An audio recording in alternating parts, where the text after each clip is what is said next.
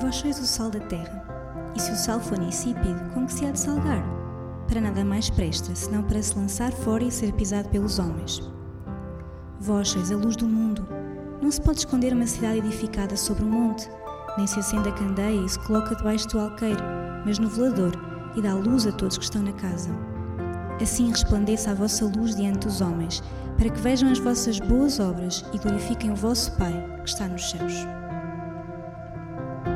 No Sermão da Montanha, Jesus não só ensinou que seríamos felizes, abençoados, prósperos e bem-aventurados, também nos ensinou que devemos ser de bênção para os que nos rodeiam, sal na terra e luz no mundo, ou seja, que como filhos de Deus somos agentes que promovem a verdade do reino de Deus neste mundo.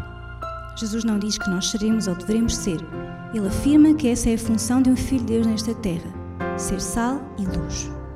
Jesus começa por dizer que somos o sal da terra. A função do sal é, por um lado, conservar os alimentos, e isso fala-nos que nós também devemos preservar os valores do reino, mesmo neste mundo perverso. Além disso, da mesma maneira que a presença do sal na comida muitas vezes não é perceptível ao olho humano, mas faz toda a diferença na qualidade de um alimento, a presença dos filhos de Deus na Terra, apesar de muitas vezes poder não ser perceptível ou não ser a maioria, ela tem que fazer a diferença, através das orações, da adoração, da conduta de vida. Não pensemos que somos insignificantes e a minoria. Tal como o sal, podemos ser imperceptíveis, mas faremos toda a diferença. Jesus alerta para o facto de que o sal, se for insípido, não serve para nada, é inútil. O sal, com muitas impurezas, perde a qualidade de temperar. Por isso, se é insípido, sem sabor, ele é inútil, não cumpre a sua função. Da mesma forma, se permitimos que a impureza, a religião e o pecado contaminem a nossa vida, vamos tornar-nos sal sem sabor, infectado com todo o tipo de impurezas e para nada serviremos. Guardemos-nos disso. A seguir, Jesus falou que somos a luz do mundo. Os cristãos não são a luz em si mesmos. Eles refletem a luz de Cristo neles, porque Jesus disse: Eu sou a luz do mundo. Quem me segue não andará em trevas, mas terá a luz da vida. Através de Jesus, somos transmissores da sua luz e somos luz porque estamos ligados a Ele. Assim como o sol possui luz e a lua brilha por causa da luz do sol, assim somos nós na nossa relação com Cristo. Ele está em nós e por isso refletimos a sua luz no mundo de trevas e escuridão. Aliás, Jesus quer que nós reflitamos essa luz exatamente diante e entre os homens. Isso é tão inevitável como é inevitável que uma cidade construída sobre um monte seja visível para todos.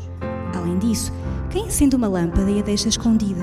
Da mesma forma que a lâmpada serve para iluminar o ambiente, o Filho de Deus tem de fazer brilhar a luz de Cristo, também dando exemplo com a sua própria vida.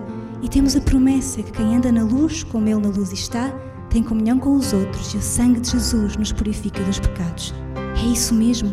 Precisamos andar na luz de Cristo, porque é o facto de Ele nos perdoar e purificar dos pecados que nos permite podermos refletir essa luz.